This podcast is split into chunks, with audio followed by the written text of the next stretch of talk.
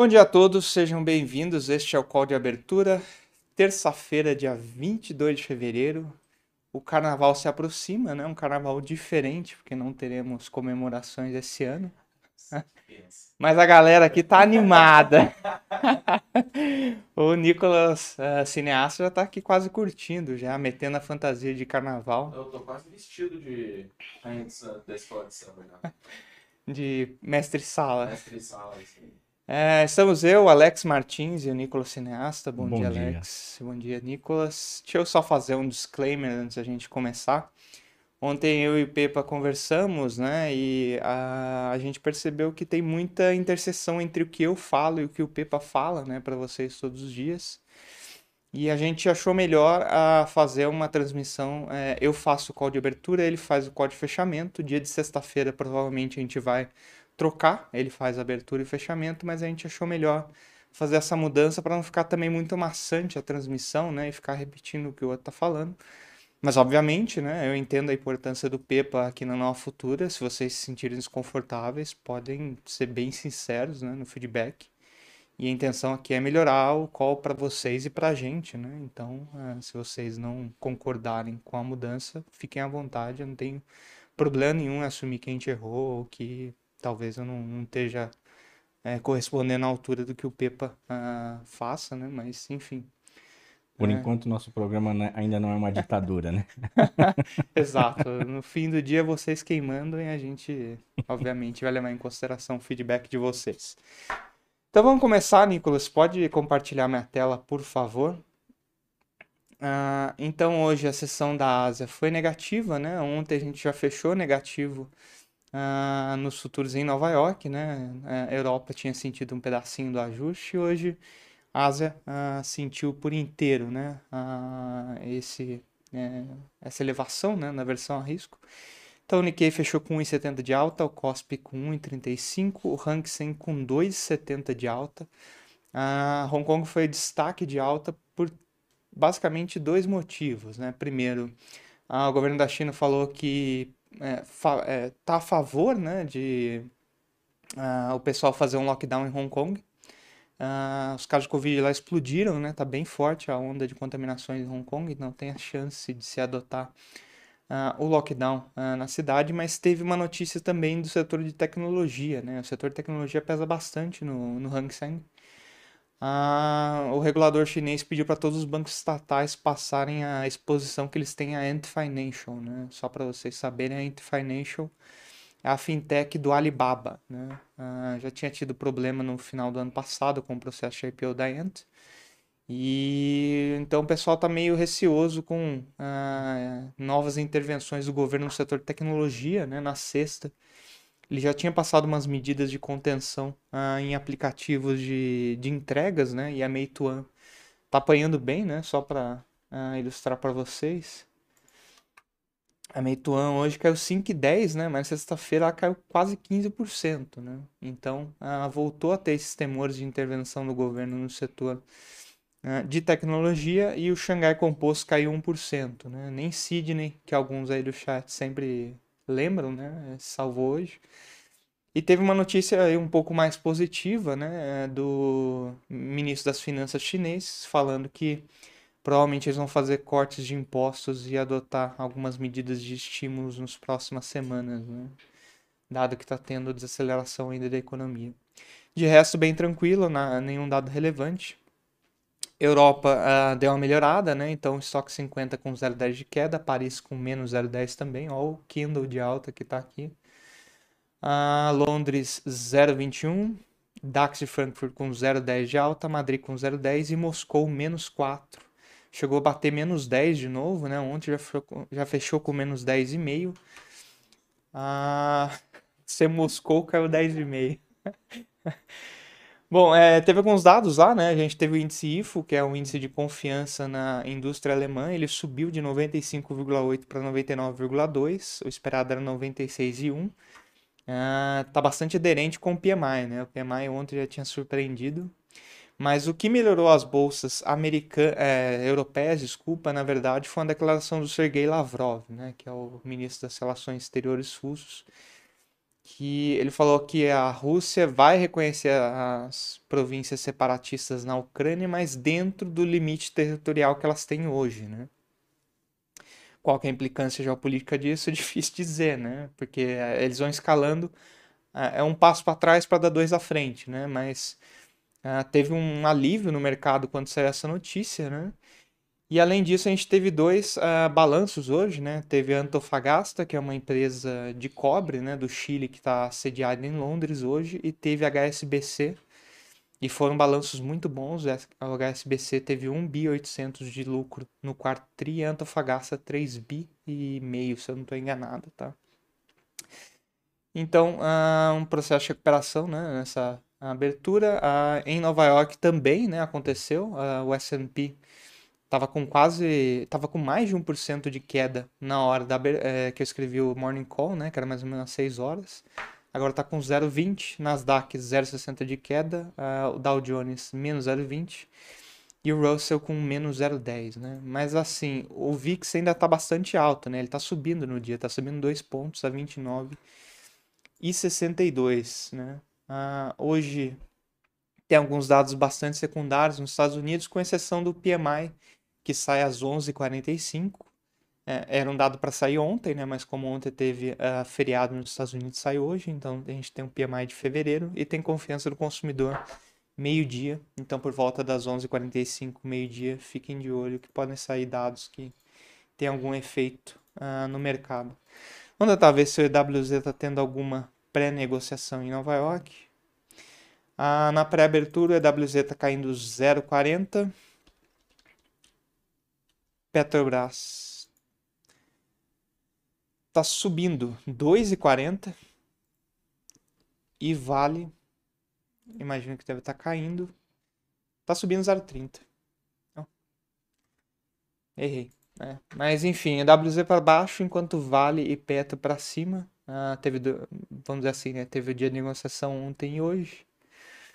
Então, o mercado de juros uh, subindo um pouquinho, né? A Treasury subindo 2 pontos a 1,9230. A curva inteira americana está subindo, né? Uh, especialmente o mais curtinho aqui está subindo 7 pontos em dois anos.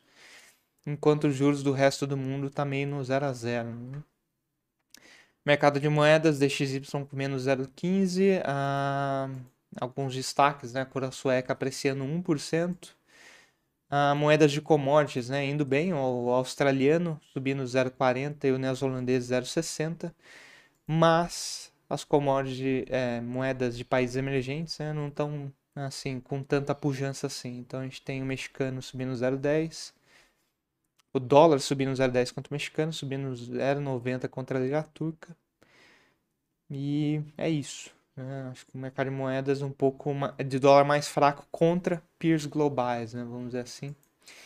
Nas commodities, minério de ferro operando com 3,30 de queda ah, em Singapura. Ontem subiu 6%, até por isso, né? Acho que casa bem com esse EDR de Vale subindo um pouquinho. No net aqui está positivo, né? Ah, cobre basicamente no 0 a 0, alumínio menos 0,34, ouro menos 0,15, prata 0,35 de alta.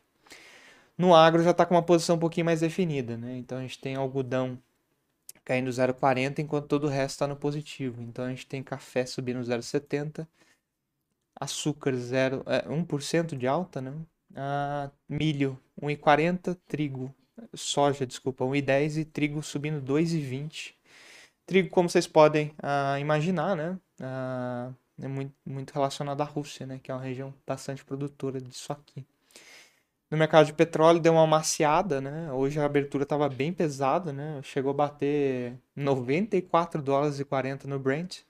Agora está 97,60 com 0,60 de alta. O WTI com 93,34 e gás natural subindo 2,70, tá?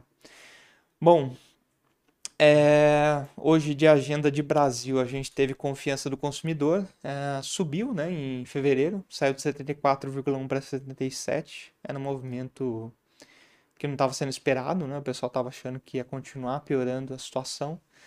Ah, provavelmente foi a questão do auxílio emergencial, né, começou a pingar no bolso do pessoal em janeiro e ah, tende a ter mais efeito né, no, no próximo mês.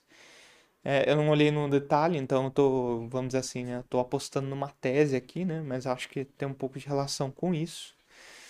Ah, enfim, né? Uma boa notícia. E além do, disso, a gente tem leilão do Tesouro às 11 horas, é, LFT e NTNB hoje, tá?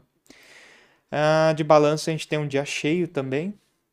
Aqui do Brasil, a gente vai ter Nubank, a gente vai ter a Telefônica Brasil, Vi23, né? Ah, vai ter Localiza, Raia Drogazil, BRF, 3R Petroleum e Banco. Modal já saiu, se eu não estou enganado. E teve BID também, né? Então, um dia bastante recheado de balanços aqui. Lá fora ah, tem a Home Depot, né? Que é uma varejista.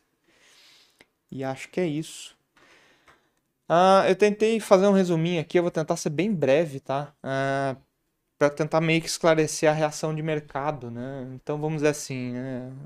a gente viu uma escalada muito forte ontem, né? Tanto de retórica quanto de ação, né? Então ontem a Rússia reconheceu a independência de duas regiões separatistas da Rússia e falou que vai colocar tropas de paz, né? Na, nas regiões.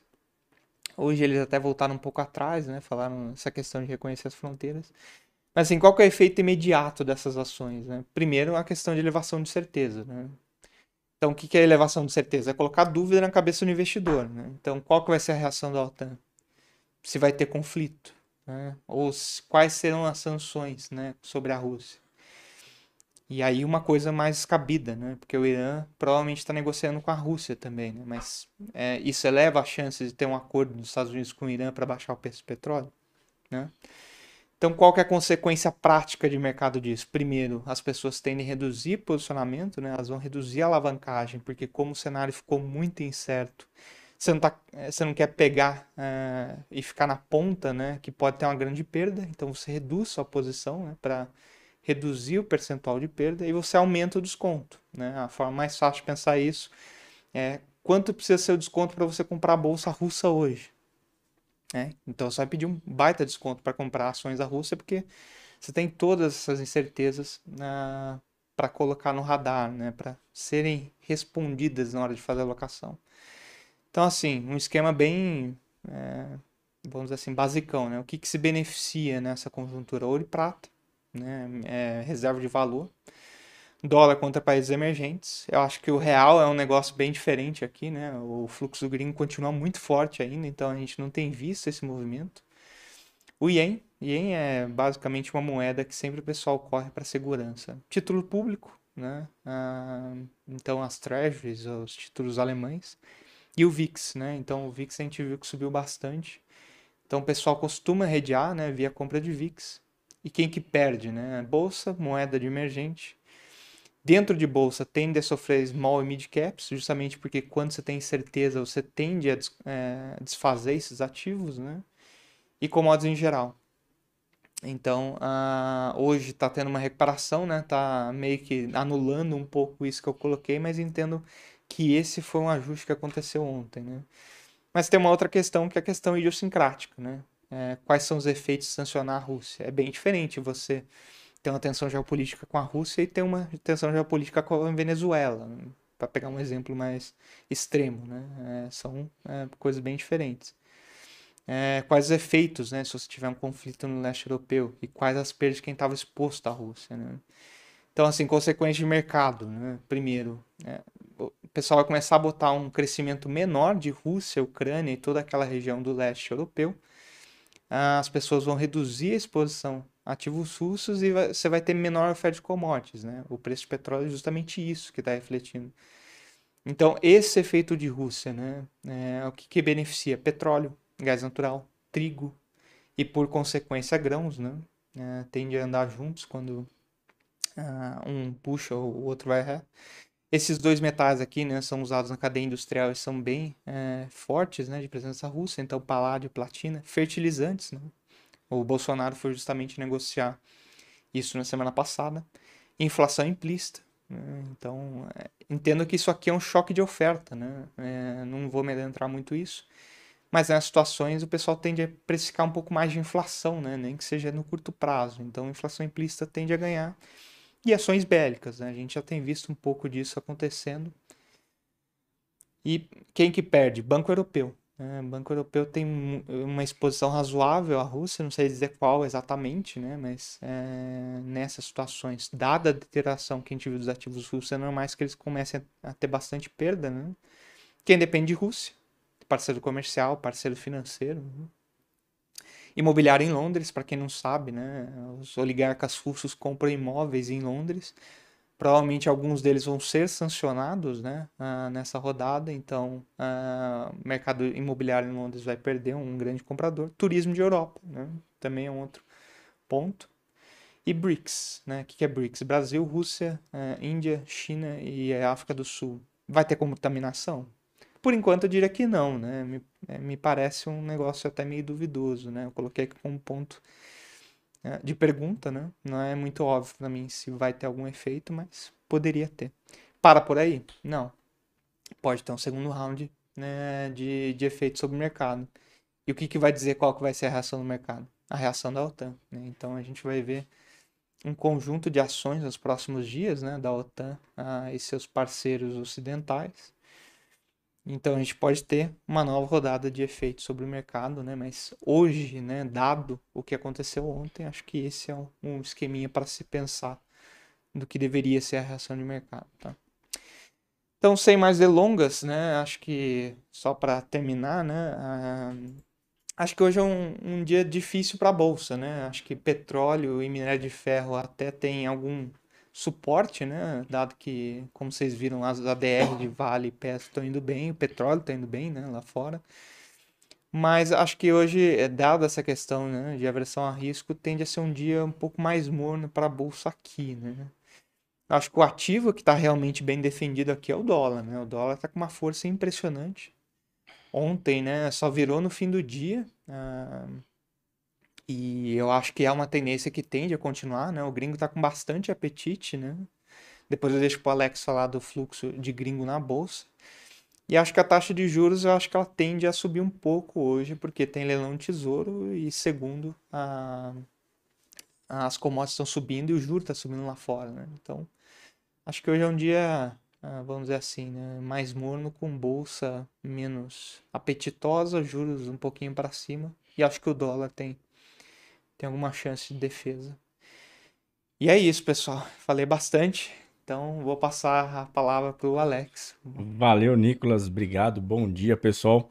É, pessoal, depois né, dessa fala do, do Nicolas, vocês entram em contato com o nosso suporte. Cada um vai receber um diploma, porque foi uma aula do nosso amigo Nicolas. E vamos lá.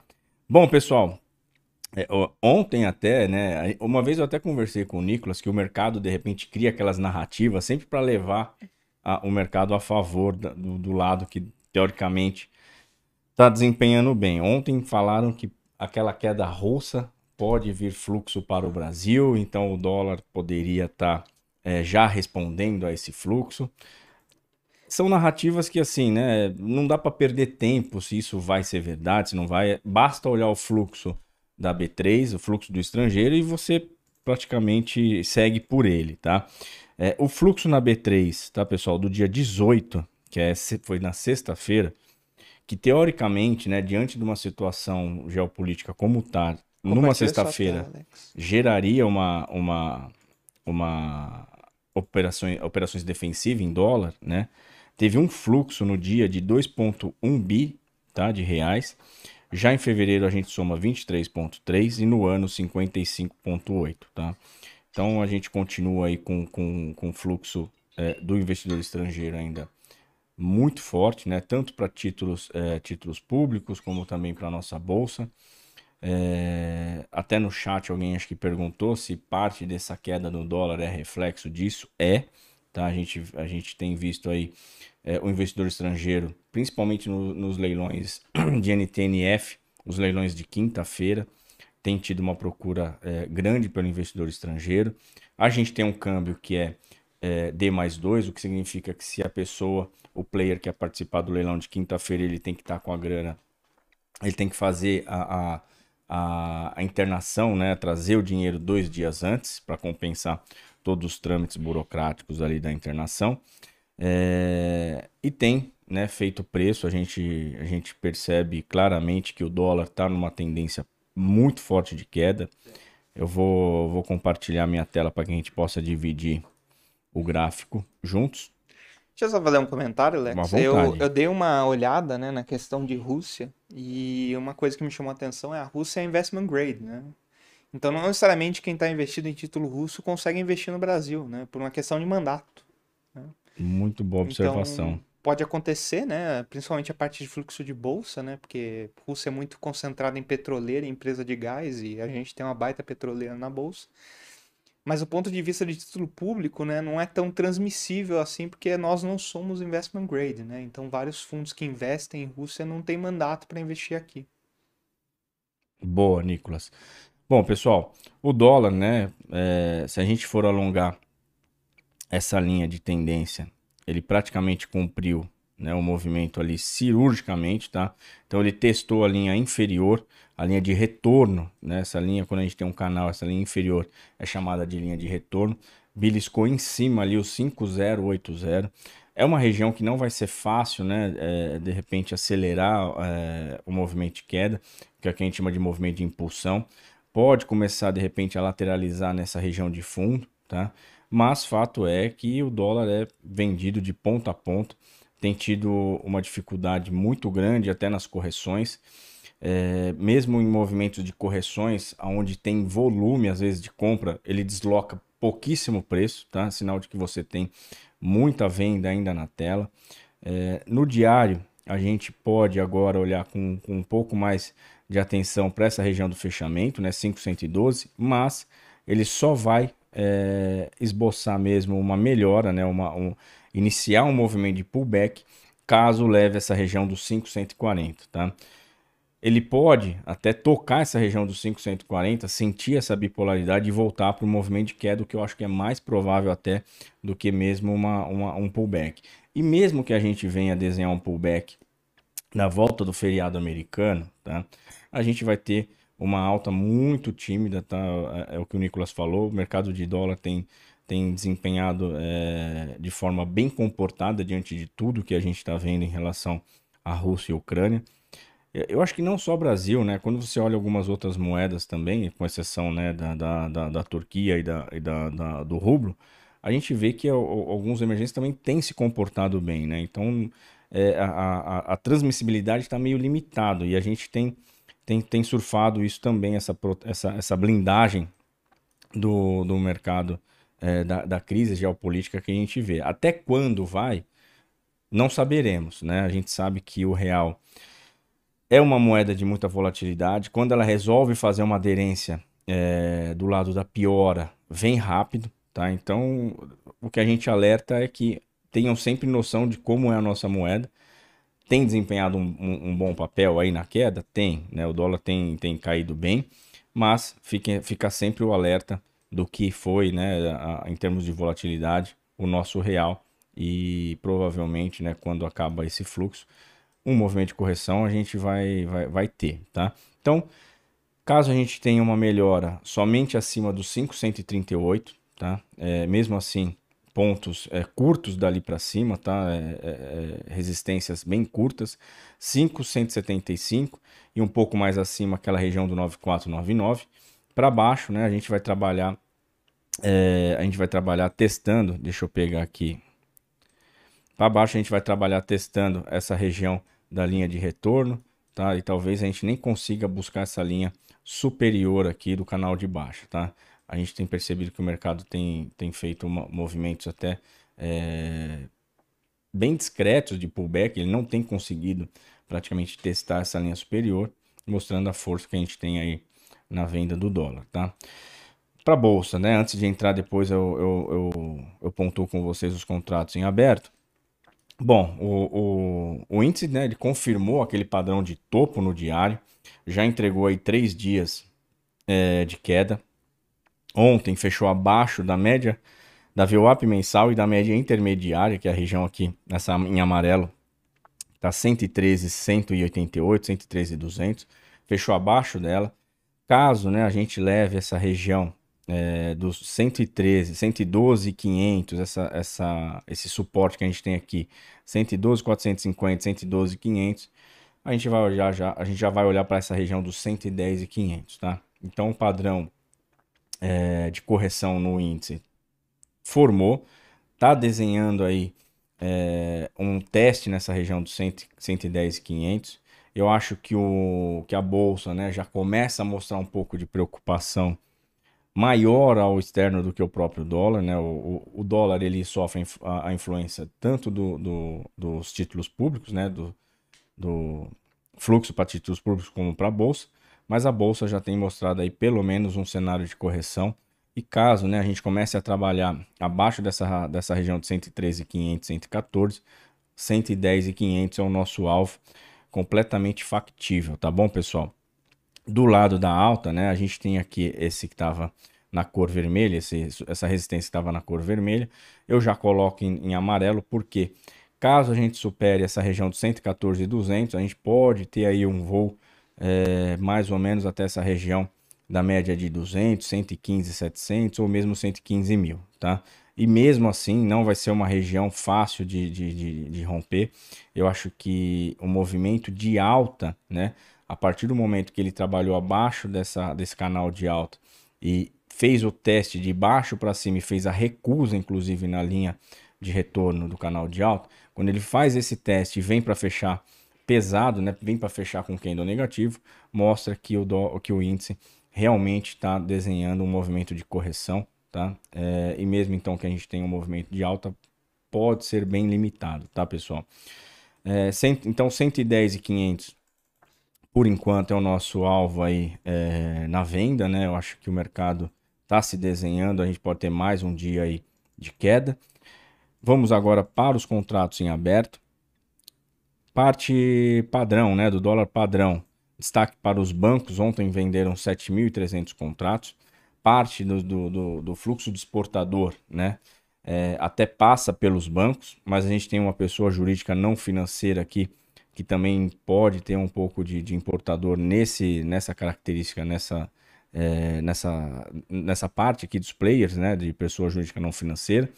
E não residente vendeu 3.134 contratos e os fundos locais compraram 3.700 dólar padrão. No mini dólar, bancos né, venderam de novo, né, assim como o padrão, 64 mil. E no institucional local, os fundos locais compraram 18 mil contratos e não residente compraram 39 mil contratos. Tá? E o, o índice futuro, para a gente finalizar os contratos em aberto, bancos, né, posição bem discreta, venderam 376 contratos. Os fundos locais venderam 2.203 contratos. Não residente, uma atuação bem discreta também, 988 contratos. E pessoa física comprou 1.626 contratos. Né? A gente já falou que a pessoa física tem essa característica de comprar muito em mercados de baixa e vender muito em mercados de alta. Pessoa física, então, com estoque agora de 7.737 contratos. Então, lembrando que essa, essa, esse player também tem uma característica é, de estopar também movimentos é, contínuos, né? Quando você tem um movimento direcional e eles atuam na ponta contrária, muitas vezes aciona stop desse participante, tá bom, pessoal? Nicolas, acho que da minha parte é isso. Quer falar sobre só a abertura? pegar, só pegar isso, só pegar aqui a abertura. Bom, o índice já abriu 113,650 alta de 0,76, 640 pontos de alta do ajuste. O dólar, né, voltando ali para sua trajetória de queda, caindo 0,91, 92, 0,90. A abertura foi a 502, 5 pontos de queda do ajuste, enquanto os DIs, né, os DIs mais curtos aí trabalham em queda. E o, a, o DI mais longo, 29, que abriu por enquanto, 28, 29, trabalham com leve alta de 0,18, mais dois pontinhos só de alta em relação ao ajuste, tá bom, pessoal? Acho que é isso, Nicolas. Bom, o, Cabum, o Cabum falou se alguém entendeu o Roberto Campos ontem, eu também não entendi. Ele falou que a inflação está em tendência de alta e já está em 10%. O que quer dizer em tendência de alta, né? Eu não consegui assistir o evento, né? Então não sei se os jornalistas pegaram mal a frase dele. E eu acabei de lembrar, hoje tem evento do BTG Pactual, o Paulo Guedes fala às 9 e o, o Roberto Campos Neto fala às 15 horas, né? Então eu vou ver se eu assisto o evento das 15 para entender como é que tá a cabeça dele, porque assim, tá, tá confuso a, a, a mensagem. Fernando, pode falar sobre Vale Minério de Ferro para o curto prazo? Ah, eu ainda acho que o minério de ferro deveria flutuar em torno de 120, tá? Eu acho que 136 ainda tá um número né, meio esticado. Mas eu, eu gosto de Vale. Acho que é difícil encontrar alguém que não goste, né? A DXY não está subindo como esperado em meio a essa crise? Não está mesmo, né? Ah, Adriano, eu acho que existe a percepção que o dólar está muito esticado, né? Uma boa parte do ajuste que aconteceu aqui no Brasil também foi por isso, né? Que o real estava muito barato. E se você olhar o gráfico do DXY, dá para ver que ele está num nível bastante alto, né? Historicamente. Então, acho que uma parte, né, disso é o pessoal já antecipou, né, boa parte da, da alta no, no dólar e hoje existe a percepção que está muito caro. Ah.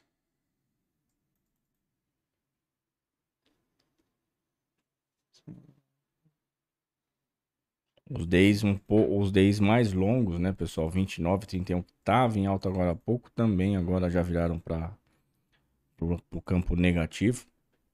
E agora a gente tem então praticamente aí todos os vértices aí trabalhando pesado, né, trabalhando negativo. Destaque só pro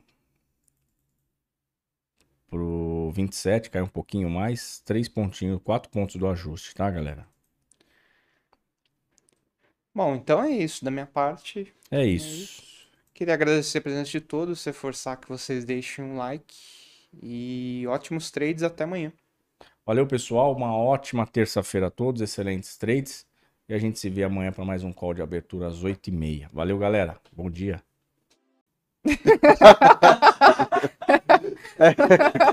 Foi os dois. Os dois. Foi os dois. Então, então vamos lá. Bom dia a todos. Bem-vindos ao call de abertura. Aos que estão nos aguardando, muito obrigado por nos aguardar, por esperar esse momento que é o momento de analisar empresas, falar sobre as notícias corporativas e também é, responder, respondermos perguntas em relação a este assunto, não é, Bruna? Isso aí, pessoal. Um ótimo dia a todos. É, não se esqueçam de deixar as suas dúvidas aí no chat, porque o Matheus vai, tra vai trazer um pouco do noticiário corporativo que nós temos aí de destaque para as empresas hoje. Depois, no final da, da transmissão, nós vamos tirando aí as dúvidas de vocês do chat, tá? Então, deixem sua dúvida, deixem seu like e bora lá ver o que nós temos para o dia de hoje.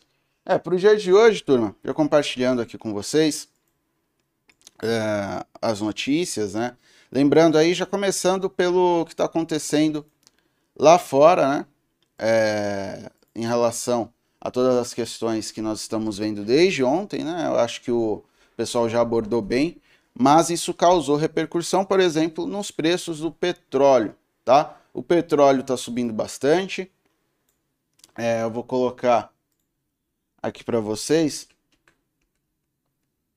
o quanto está subindo, para vocês verem que é bem é algo bem relevante, bem significativo, e isso pode trazer né? É, de certa forma, aí boa, uma boa perspectiva para Petrobras, para PetroRio, né, para empresas do setor de petróleo, que é o Brent subindo quase, é, chegou a subir quase 4% hoje de madrugada, tá? E agora está subindo 2,40 aproximadamente a 95 dólares e 22 centavos. Então, uma alta expressiva depois de algumas quedas no petróleo, por conta é, dos acordos lá, é, os acordos relativos à energia nuclear em, é, negociados entre Irã e Estados Unidos, agora o petróleo volta a subir por conta aí desses problemas relacionados à questão ucraniana ou russo-ucraniana, né?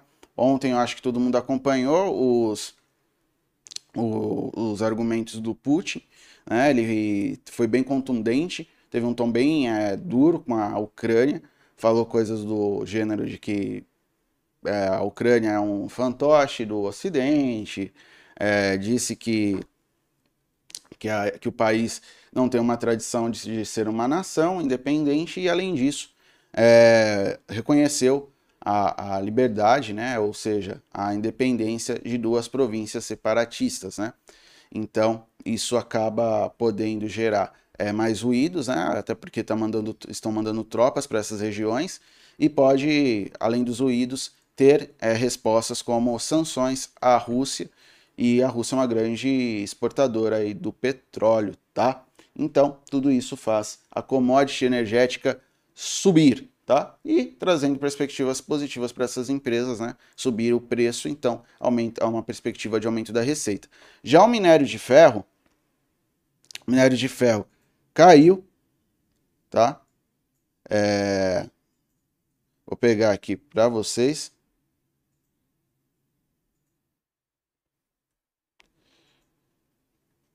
Pegar aqui no nosso grupinho. Nós temos aqui as notícias na íntegra. E a íntegra aqui em relação ao minério de ferro foi queda de 13,15% em Singapura. A queda em Dalian foi um pouco menor, 0,07% de queda, até onde nós tínhamos vi até onde eu tinha visto, né? Foi assim que fechou. E então perspectiva negativa aí para o minério de ferro, tá bom? Agora vamos para as notícias mais em estrito senso, né? É, já olhar aqui se tem alguma. Bom, pensando aí, trazendo a perspectiva para empresas que têm alguma relação com alguma dessas commodities, vamos falar de Cosan. A Cosan e a Porto Seguro informaram que ontem assinaram a rescisão do acordo de investimento celebrado com a Porto Seguro Serviços e Comércio. Com isso, encerram-se todas as tratativas para uma potencial formação de joint venture na atuação de mobilidade denominada Mobitech, tá? Então era um project finance entre as duas empresas, lembrando os conceitos, tá? É, corporate finance é a empresa, por exemplo, a Cosan, com todos já as empresas, inclusive do grupo, né, que formam ali o consolidado do grupo Cosan, da holding Cosan, é, é tudo aquilo é corporate finance. Então tá tudo relacionado ali ao, ao, ao balanço, né, da empresa, toda aquela estrutura da Cosan. Quando ela pega parte dos seus investimentos e abre, digamos, uma joint venture, então é como se fosse um novo CNPJ, na verdade é, com outra empresa e formam um, uma, digamos, não é exatamente uma nova empresa, mas é um novo projeto relacionado a essas duas empresas e a gestão vai ficar ali dentro, tá? Então pode trazer benefícios para o corporate, que é no caso a empresa, né, as finanças da empresa, mas todos os esforços são feitos ali até por, por uma facilidade de gestão, tá? E essas parcerias, geralmente, elas trazem sim benefícios para as companhias que estão fazendo isso. Um tempo atrás, né, quando o Brasil estava trazendo bastante investimento é, estrangeiro, investimento direto, não investimento em carteira, tá? Então não é fluxo só de capitais, mas fluxos de capitais que a gente fala ali é capital fixo, né? É, as empresas elas faziam muito isso, né? Essas joint ventures para é, entrar no, como porta de entrada no país. E as empresas também podem fazer isso entre elas no mesmo país, dado que elas tenham algum tipo de sinergia. Tá? Mas foi cancelado. É, tem o, o fato relevante lá no site da COSAN, no site de RI da COSAN e da Porto Seguro, e, a, e a, o argumento da COSAN é que, levando em consideração a possibilidade de agravamento da situação macroeconômica do país, é, aumento de taxas de juros e possibilidade de inflação, ela preferiu deixar isso para depois, ela preferiu não concluir, tá bom? Então, é, de certa forma, é uma notícia aí que frustra um pouco, tá? Pro lado das duas empresas, porque as duas teriam certo ganho, tá? É, notícia da Braskem, tá? Uma, petro, é uma empresa aí é, química, né? Tá, de certo modo relacionada a petróleo também. Então vamos comentar primeiro. E Braskem ela fala que a produção de eteno no Brasil se manteve estável no quarto trimestre de 2021, ante o mesmo período de 2020, somando 800.004 mil toneladas, é, segundo dados prévios. O volume de vendas de resinas no mercado brasileiro teve queda de 13% em relação ao mesmo período de 2020 e as exportações foram 27% maiores. Os volumes ficaram um pouco abaixo do esperado numa casa importante, o Safra, mas a, melhor, a melhora significativa no México. E até é compreensível, né? Porque no México até foi afirmada lá a parceria para é, é, como nós podemos dizer, abrir ali uma empresa com parceria com a empresa mexicana lá, né, e operar ali sua subsidiária no México. E aqui eles comentam, né, os volumes totais ficaram aproximadamente em linha com a previsão, mas as tendências foram mistas entre as diferentes regiões. Aponta o analista, é, aqui Conrado Wagner, e que assina o relatório do banco. Né? E ele ainda comenta um destaque positivo foi a operação mexicana, que melhorou devido à maior disponibilidade de etano, devido aos maiores volumes de importação e à revisão do contrato de fornecimento pela Pemex. Pemex é a empresa que está lá no México. Tá? Outro fator que nós precisamos levar em consideração aqui nessa questão de México, etc., é que lá a economia, pelo menos é, até o terceiro trimestre, lá no, na América do Norte, ficou bem aquecida, principalmente nos Estados Unidos. Então, ali o NAFTA, ou seja, ali o bloco ali econômico que envolve Estados Unidos, México e Canadá, tiveram ali, se beneficiaram desse crescimento econômico nos Estados Unidos. Então, inclusive, aí o México e as empresas que estão lá, no caso, a Braskem, tá bom? Então, uma notícia ali mista, né? Tem dados positivos, principalmente aí de sua é, subsidiária e de sua participação mexicana, tá bom? Agora vamos para os outros para os outros dados, né? Dentre eles, vamos aqui de açaí. É, açaí. Açaí, né? Açaí. É que eu sempre... Açaí um churrasco. Açaí é, teve um lucro líquido de 527 milhões de reais no quarto trimestre do, do ano passado, uma alta de 76,3% ante o mesmo período de 2020. O EBITDA ajustado foi de 911 milhões, alta de 3,6%. O lucro, o lucro líquido anual da companhia ficou em 1,6 bi de reais, uma alta de 60,5%, é, refletindo o impacto de créditos fiscais de 470 milhões. É, então, aqui tem uma, uma perspectiva aqui, tá? Falando que, apesar da impressão negativa causada pela queda nas vendas no conceito das mesmas lojas, SSS, o do açaí, as margens da varejista surpreenderam aí a casa, no caso o CIT, tá? que destaca que a manutenção da margem bruta está estável em 17,2% no quarto trimestre. Tá? Então, é, o que, que acontece? Né? Quando as margens sobem, apesar des, desses problemas aqui né, nessas vendas, então significa que em outros, em outras, é, digamos assim, segmentos de lojas, isso foi bom. Por quê? Porque é, margem é o que? É receita em relação a algum outro indicador. Então, margem bruta, margem líquida, margem EBIT, etc. Então, mesmo que você tenha uma redução de vendas, mas só que essas vendas compensem é, o quanto que você está oferindo de lucro, de EBITDA e por aí vai, né, de lucro bruto, lucro operacional, então é uma notícia bem positiva para a empresa. Então, quanto maior é a margem, mostra que mais o que ela vende fica para a empresa, né? Quanto mais ela vende, fica na empresa. Ela não tem tanto gasto, por exemplo, com custos. Porque quando você tem muito custo, a margem reduz, né? É, ontem mesmo nós comentamos de um caso assim, de aumento de custos e redução de margem, né? Por exemplo, uma empresa muito boa que teve aumento de custo e redução de margem foi a VEG, né? Mas mesmo assim ela continua com as margens altas. Então, é, sempre esse conceito de margem é bem interessante para a gente olhar quando a gente, quando nós vamos analisar ou é, estudar um pouco alguma empresa, tá? Agora, Movida reportou lucro líquido ajustado de 276,7 milhões no quarto trimestre de 2021, recorde para o período e 99,5% superior em relação a 2020, para o mesmo período. É, o EBITDA ajustado de 776,6 milhões foi de 154,4% maior ante o mesmo período de 2020. É, houve expansão e renovação da frota, expansão da tarifa média, incorpora, incorporação da CS Frotas e crescimento do carro por assinatura, disse a própria companhia. O desempenho operacional da companhia foi melhor que esperado, segundo o BBI, tá? o Bradesco. Né? É, os principais destaques aqui foram é, o hack, né, no segmento é, Rent-a-Car, né, segmento Rent-a-Car. A margem EBITDA foi recorde, de 2,4% no segmento de seminovos, o crescimento de 11% no total da frota no trimestre. e o ROIC, né, que é o retorno sobre o capital investido, e o ROI também ficaram em níveis bem interessantes de 15,3% e 29%, respectivamente.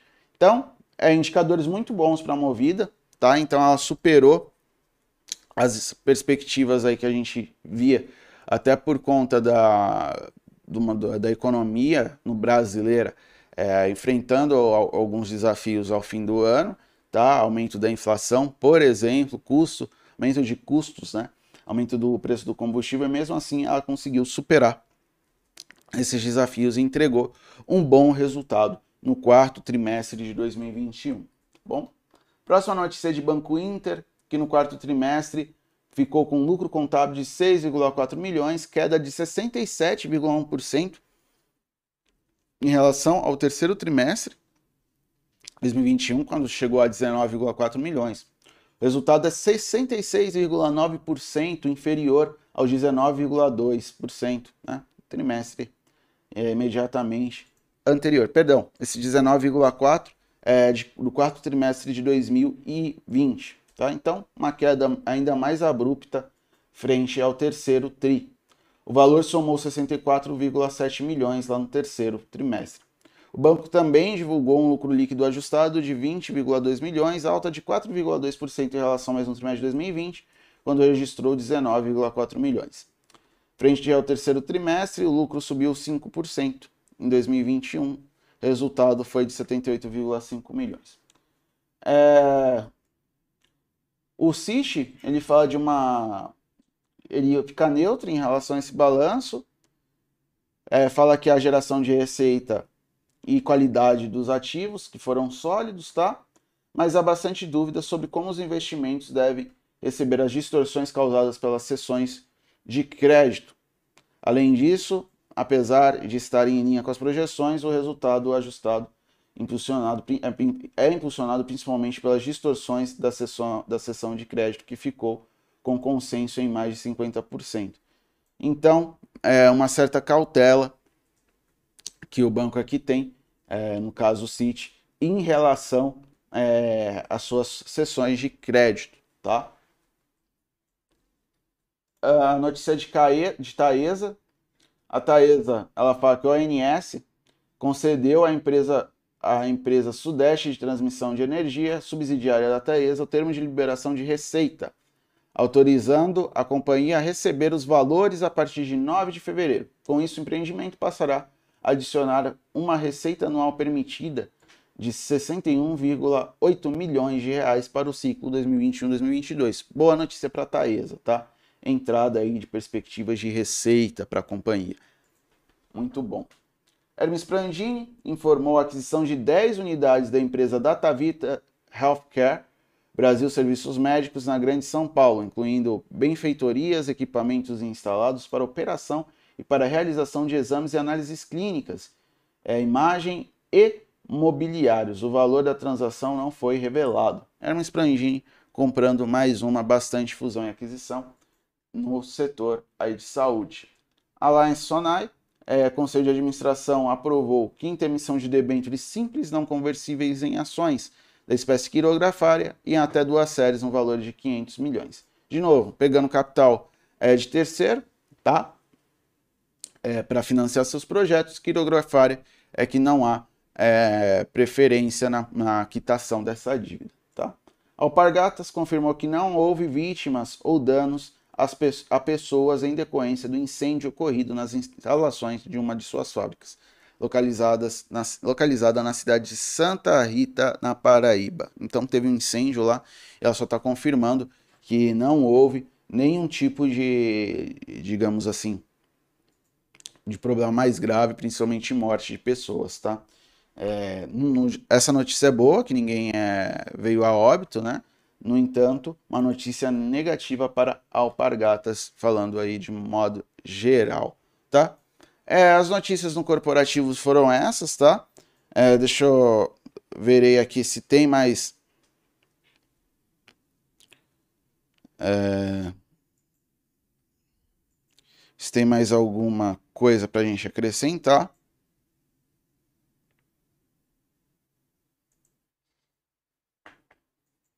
Tem uma notícia de Mitre, tá? Que é, aprovou a distribuição de dividendos no valor equivalente de 10 centavos por ação ordinária, tá?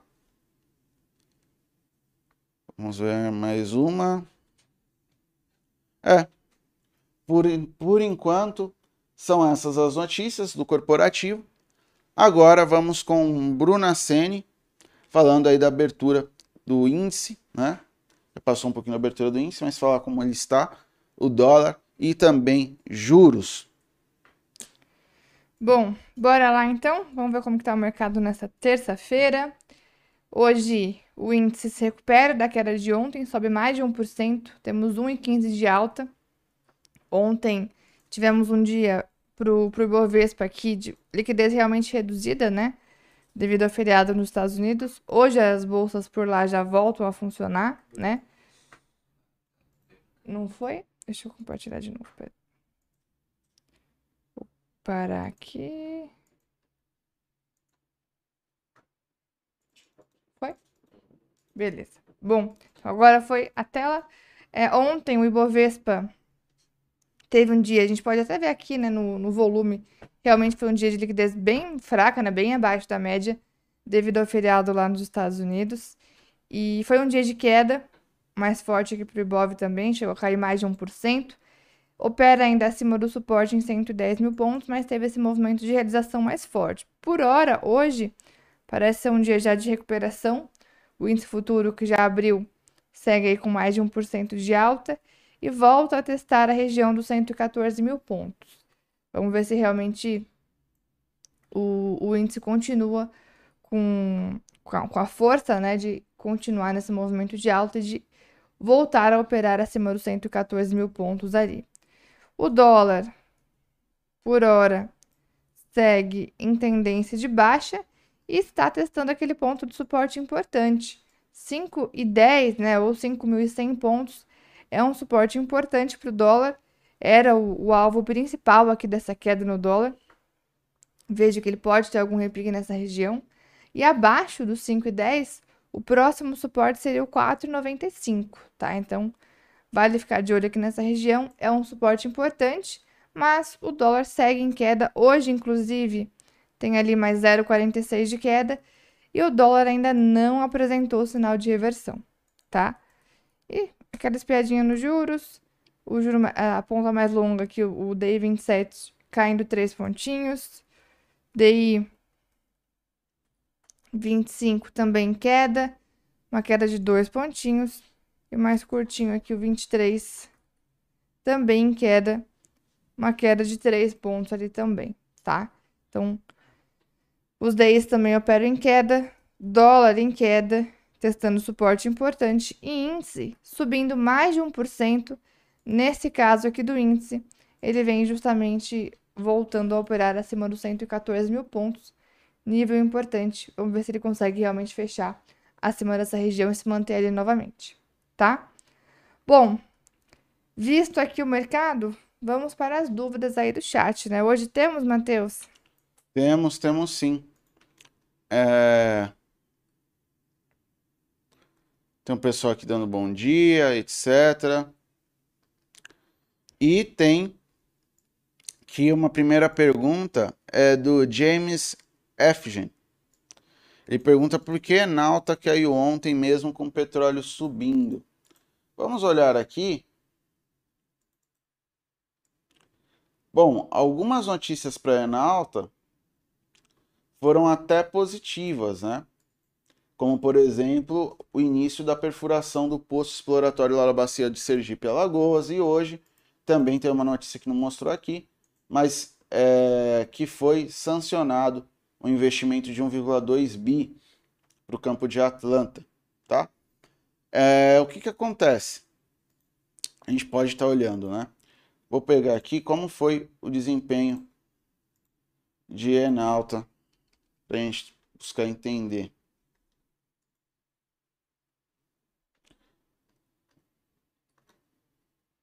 Ela teve essa queda no diário. Não, tá ah. comigo. Já vou colocar aqui para vocês. Pra gente comparar.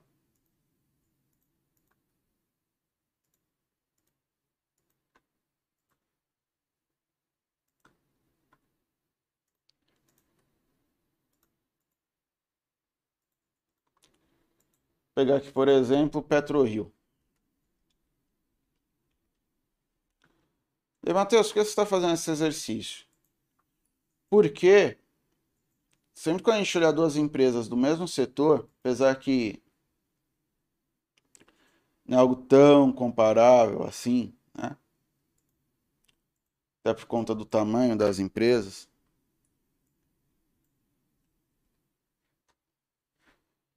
Mas eu vou comparar aqui qual foi o desempenho.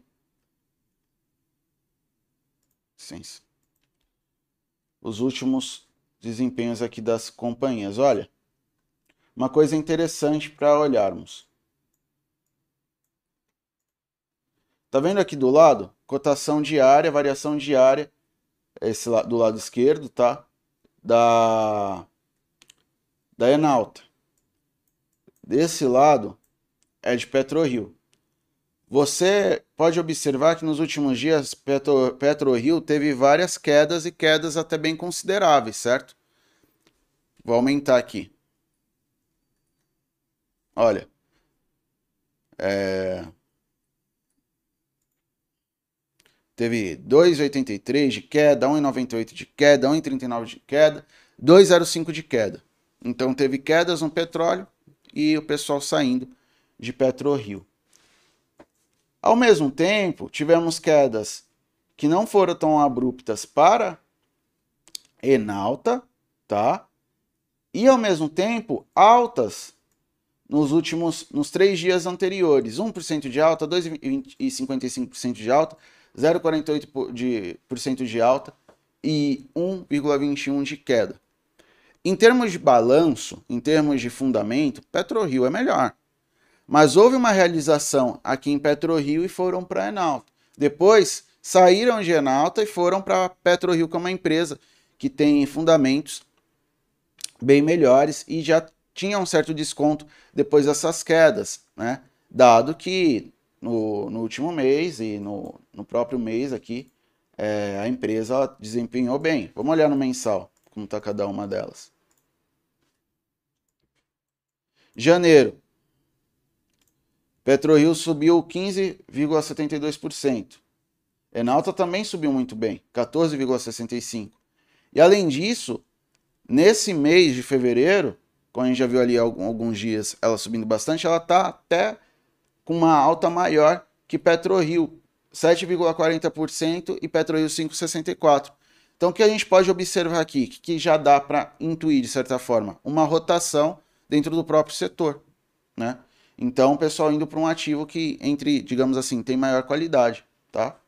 Então, é, é uma das percepções que nós podemos ter para a queda, dado que saiu uma notícia positiva, duas notícias, uma notícia positiva de Enalta ontem, tá? Que é bom para a companhia, e também o petróleo é, subindo, mesmo assim ela dando uma realizada. Bruna, você quer fazer algum, acrescentar alguma coisa nesse sentido? Sim, até já vou aproveitar, porque depois o Enzo perguntou justamente sobre a Petro Rio, se ela está em um ponto bom para compra, fez realização e parece que formou um fundo. Então já vou aproveitar para ver as duas aqui no gráfico. Boa. E deixa eu compartilhar aqui novamente. Foi aí. Deixa eu ver. Acho que foi, agora foi. É, então, primeiro, Enalta. Realmente, Enalta teve ontem um primeiro dia de realização depois de, de um período é, positivo, né? E realmente olhando aqui para o gráfico, é realmente isso que o Matheus falou. A PetroRio tinha feito um movimento de realização nos dias anteriores, enquanto o Enalta se manteve ainda perto da resistência. Então, pelo gráfico, foi um movimento natural de realização aqui em Enalta, que é uma ação também que vem se recuperando. Um, marcou fundo, um fundo importante ali em janeiro de janeiro para cá, a tendência é de alta. Aliás, agora a próxima resistência de Enalta é o 17,55, tá? Ela tem chance de voltar a buscar ali. Por hora, uma realização seria interessante, saudável. Próximos dois suportes para Enalta são 15,70 e 14,80, tá? Olhando o PRIO, se ela está num bom ponto de compra, o gráfico realmente, pelo movimento de ontem, deixou um sinal interessante, né? Parece sim ter marcado um novo fundo aqui abaixo do 24,20. Até pode vale uma entrada com stop justamente abaixo dessa região, tá? Pode ser uma alternativa assim aqui para PetroRio, que também está em tendência de alta, recentemente rompeu essa bandeira, fez um pullback e agora tenta retomar um movimento de alta. Nesse cenário, então, se fosse para colocar uma compra, o stop tem que ficar abaixo do 24,20, tá? E no caso aqui de PetroRio, o 26,60 e o 29 reais são os próximos alvos. Aliás, o setor como um todo, né, um setor que realmente está num momento bastante interessante. Nós também acompanhamos ontem a Petrobras, passei um gatilho de compra até, na Petro acima de 34,01. É uma ação que também está com perspectiva de retomada da tendência de alta. Então, Prio, Petro ou Enalta são ativos que estão interessantes. No momento, eu até prefiro a Petro 4 e a Petro Rio, tá? Pelo movimento gráfico aqui, já que a Enalta ficou por um tempo já, se manteve por mais tempo ali no movimento de alta e agora que começou uma realização, a Petro Rio e a Petro tiveram já esse movimento de realização antes, então vejo que elas têm um pouco mais de espaço agora, tá? Mas é um setor que chama bastante atenção, sim. Ok? A próxima pergunta é do Elcio. Ele perguntou como vai ser o pregão no carnaval. Elcio, a bolsa manteve o calendário dela, né? Que seria justamente, deixa eu até colocar aqui, ó. ó horários. Ou melhor, horários não, né? Calendário. B3 2022. A gente vem direto aqui no site da bolsa. Calendário 2022. Fevereiro, então, 28, carnaval, não tem negociação, tá? No dia 28. Dia 1 e 2 de março. É, no dia 1 de março também sem negociação, que é a terça-feira, né? No dia 2 de março, que é a quarta-feira de cinzas, horário especial de negociação. Então, a negociação e o registro terão início uma da tarde. Ou seja, vai ter o, o, o feriado de carnaval normalmente na B3 segunda e terça sem negociação. Na quarta, pregão terá início uma da tarde. Tá, quarta-feira de cinzas, pregão começa uma da tarde. Então é basicamente isso. Feriado normal aqui para B3 na semana que vem, né? Já é segunda, terça e quarta da semana que vem, tá? Então a gente para na sexta e volta na quarta a partir da uma da tarde com o pregão, certo? Muito bem. É... Leandro Pio, acho que já foi respondido que ele, que ele falou aqui, né? Se ele caiu da cama ou o índice está em alta. é, o Mr. Cooling, ele pergunta se já saiu o IPCA 15, ainda não saiu, tá? Sai daqui 15 minutos, tá bom? É, isso, 15 minutos. A expectativa é de alta de 10,04% nos 12 meses. É, no mês anterior foi 10 0,20% e no mês é, alta de 0,43 contra 0,58% em relação a janeiro, tá? Uh, Andrea Tamietti, ela pergunta, ela diz que está comprada em Vale e pede para falarmos sobre Vale, tá? É, acho que dá tempo de falar um pouquinho de fundamento, de forma breve, tá? Quer que eu já fale um pouquinho do gráfico? Ela já está aqui? É, já pode colocar então, já está compartilhado? Sim. Então, perfeito. Vamos lá. Bom, graficamente, Vale está em tendência de alta, tá? Ela reverteu tendência aqui em novembro do ano passado, quebrou a LTB, fez uma sequência de bandeiras de alta. E agora o que eu vejo é basicamente um movimento de realização para Vale, tá? Ela que veio preencher um gap que estava aberto, começou o um movimento de realização a tendência principal ainda é de alta, vejo que Vale ainda pode retomar esse movimento. Mas para quem está comprado e pensa num ponto de proteção, eu vejo dois possíveis pontos de saída. Ou um stop mais curtinho abaixo do 85 reais, ou um stop abaixo de um suporte até um pouco mais forte aqui abaixo do R$ 80,60, que é uma região que foi uma resistência aqui de dezembro e atuou como suporte agora em janeiro. Ou seja, Vale permanece no movimento de tendência de alta, pontualmente tem um movimento de realização, ainda pode retomar a alta, mas para quem está posicionado, vale uma proteção aí com stop abaixo de um dos pontos de suporte aqui de Vale, tá? Isso para curto prazo, tá? Olhando aqui o curto prazo. O Matheus vai trazer algumas perspectivas de Vale pro mais em, em relação a fundamentos, né? E aí justamente seria mais para uma análise mais para quem realmente quer manter posição no papel, né? Sim. Então eu vou compartilhar aqui com vocês, tá? Eu acho que aquela introduçãozinha aqui, acho que nem compensa tanto. Eu acho que todo mundo conhece a Vale, sabe o que ela faz e sabe que é uma das maiores empresas do mundo no que diz respeito à mineração, tá? É, olhando para fundamentos, ela tá até com certo desconto, olha, ela tá com PL de 4,61. Aqui tá compartilhado. É, tá bugando. Só um minuto, turma. Deu uma.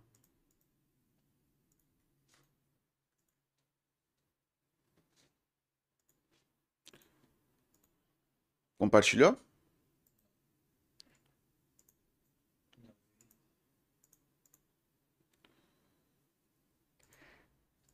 Parar de compartilhar e compartilhar de novo. Isso. Então tá. Só uma confirmação, o PCA 15 sai amanhã, né? Amanhã às 9 horas. Aqui tava falando hoje. Hoje? É. 10 horas também- é difícil sair, É, né? Mas Até só que no estranho. calendário de manhã tava pra sair mais cedo mesmo. Foi? Estranho. Parar de compartilhar. Ser compartilhamento. Foi, foi agora? Tinha feito antes, mas tudo bem. Sem problema. Então, agora vamos lá, né? Para análise de vale, tá? Então, PL, tá? O índice é o preço dividido pelo lucro por ação, então mostra o tempo que o investimento aplicado seria é, é, é retornado, né? Seria, seria vo- voltado, de- teria de retorno para quem investiu, tá? E isso aqui, pensando em perspectiva de mercado como um todo, é baixo, é mais baixo, inclusive, em relação ao do Ibovespa. O do Ibovespa está em 7, mais ou menos. O do Vale ainda está próximo de 5, tá? Então, abaixo aqui da média histórica, tá? Média histórica, bem abaixo. Claro que aqui em cima nós temos uma, uma, uma distorção, mas fica aí abaixo o atual do que a média, tá? Habitual, tá bom? Então, um bom PL, tá? Dividend yield, então mostra que a Vale é uma boa pagadora de dividendos, tá? Para quem quer ficar com ela a longo prazo e é interessante ter essa estratégia de recebimento de dividendos. Enterprise Value EBITDA, também é um indicador bem interessante, fala do valor de mercado em relação ao lucro que a empresa gera com as suas operações, também abaixo ali de de sua média histórica. Então, indicadores ali de preço, principalmente de valuation, são muito bons. É, indicadores de endividamento também são dos melhores do mercado, tá? Abaixo de 1. Então, dívida líquida EBITDA, lembrando que a dívida líquida é basicamente dívida bruta menos o caixa. Então, quando você pagou a dívida e o lucro que você gera, ele praticamente sobra. Então, isso quer dizer que ela tem bastante espaço para se endividar, tá bom? Saúde. É, mesma coisa aqui com EBIT, é praticamente a mesma coisa, liquidez corrente, aqui é acima de 1 significa que ela tem uma sobrinha aqui para pagar suas dívidas de curto prazo. Margens que, que nós comentamos é, agora há pouco, né? Margens muito boas, tá? Então a- a- o que ela vende, o que ela tem de receita retorna de- em forma de lucro, em forma de EBITDA, em forma de lucro bruto. ROI, bom, então retorno sobre os investimentos, né? O retorno sobre o equity, perdão, que no caso é o retorno do acionista, né? Que é o equity, é a parte que é o capital próprio da empresa, dá um retorno muito interessante, 52,78%. Os investimentos que a empresa faz nela mesma, então, muito bons também, 38,11%, e o retorno sobre os ativos, que basicamente é como a empresa opera. Então, ativo a gente tem ali caixa, é, disponibilidades, as operações dela, as máquinas, os equipamentos, como ela faz a gestão dessa parte é, da empresa, ou seja, tudo que faz a empresa funcionar no curto e longo prazo também gera retorno. Então ela tem indicadores muito bons, tá? Só tomar cuidado numa questão que diz respeito à conjuntura, que são as interferências é, da China no, mer- no mercado de minério de ferro, E isso gera um impacto, inclusive, que a Bruna disse ali graficamente, com algumas realizações pontuais. E também é, ficar atento quando a China vai começar a sinalizar retirada de estímulo, porque não dá para fazer estímulo para sempre. Até então, ela está anunciando estímulo lá, principalmente estímulo monetário, mas a posteriori, principalmente no segundo semestre, nós podemos ver talvez um pouquinho de recuo nessa perspectiva, tá bom? Então, sobre Vale, o que nós temos, uh, André, foi isso, tá bom? Espero é, que tenhamos ajudado você, certo? Então, acho que agora já dá para ir pro leilão, né, Bruna? Podemos. Vamos lá, vou compartilhar aqui.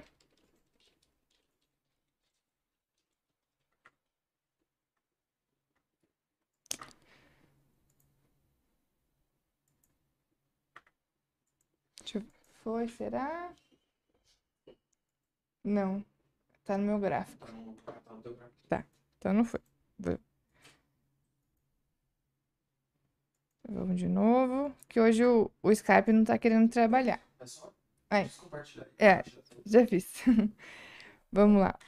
É, Deixa eu colocar aqui ao lado a grade de cotações para podermos visualizar aqui os leilões. Espera aí.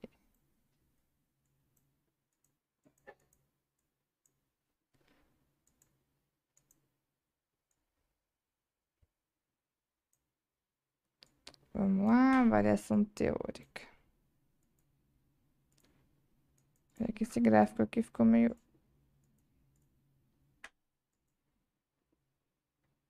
Vou abrir um novo.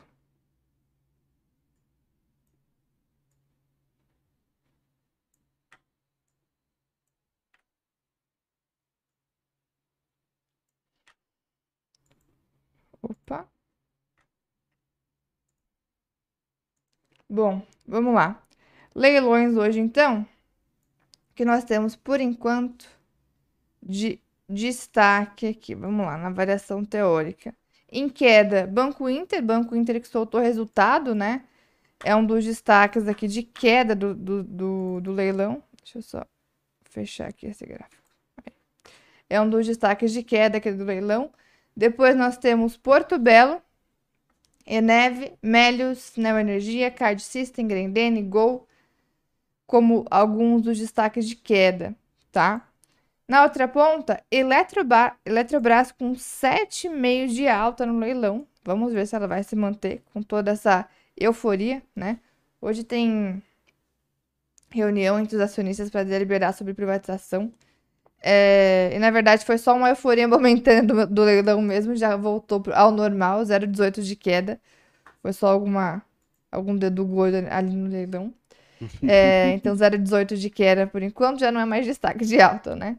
Banco Pan 3,92 de alta, Equatorial 3,32, Braskem 3,31, positivo 3%. Depois, Apivida, Cogna, subindo mais de 2%. Fleury, JBS, também mais de 2%. Aí um pouco abaixo de 2% a gente tem Gerdau, Semig. Itaú também aparece aqui, PetroRio, Santander, Marfrig. Então, temos um dia com alguns destaques positivos interessantes, né? Apesar de também termos ações em movimento de queda, os destaques aí positivos chamam atenção, tá? Vamos ver os da carteira mensal, é isso, Matheus? Sim. Então vamos de Bradesco, Bradesco subindo 1%, é, BPAC, caindo 0,45%, Gerdau, subindo 1,86%, é, JBS, alta de 2,01%, JHSF, alta de 1,24%, Localiza, alta de 5%, Uau. PetroRio, Prio 1,90% de alta, SLC, SDC 0,37% de alta, Vale Vale subindo 1,40%, e VEG. VEG subindo 0,47%. Então, todos os ativos aí da carteira no leilão. Menos o BPAC, né? Menos BPAC. Subindo. Ah, olha a Taesa e a Raizen pro Otto. Otto deve ter ficado feliz com, a, com quase ficou feliz com a com a com a Elete. Eletrobras. Taesa exatamente no 0 a 0 e a outra é Raizen, né? Isso. Raizen subindo 0,87, tá? Deixa eu É voltar. perfeito. A Eletrobras realmente 0,18 de queda. Foi só algo específico ali do leilão. O leilão acontece muitas vezes isso, né? A gente tem que acompanhar. Por isso que o ideal é acompanhar pertinho da abertura, né? Porque eh, muitas vezes tem uma mudança, uma, uma- alguma alteração ali até de fato ocorrer a abertura, né? Mas por enquanto a gente pode perceber que de forma geral aqui as ações, eh, ainda mais aquelas que têm um grande peso no Ibov, né? Que é o caso dos bancos, Vale, deixa eu ver a Petrobras, Petro também subindo. Então, com essas ações em alta, a gente já tem uma perspectiva ainda mais interessante para começar um pregão positivo por aqui, tá? O índice futuro realmente se mantém acima de 114 mil pontos, sobe agora 1,34%, tá? Mais alguma colocação? Não, da minha parte, é, eu acho que já cobrimos tudo, tá?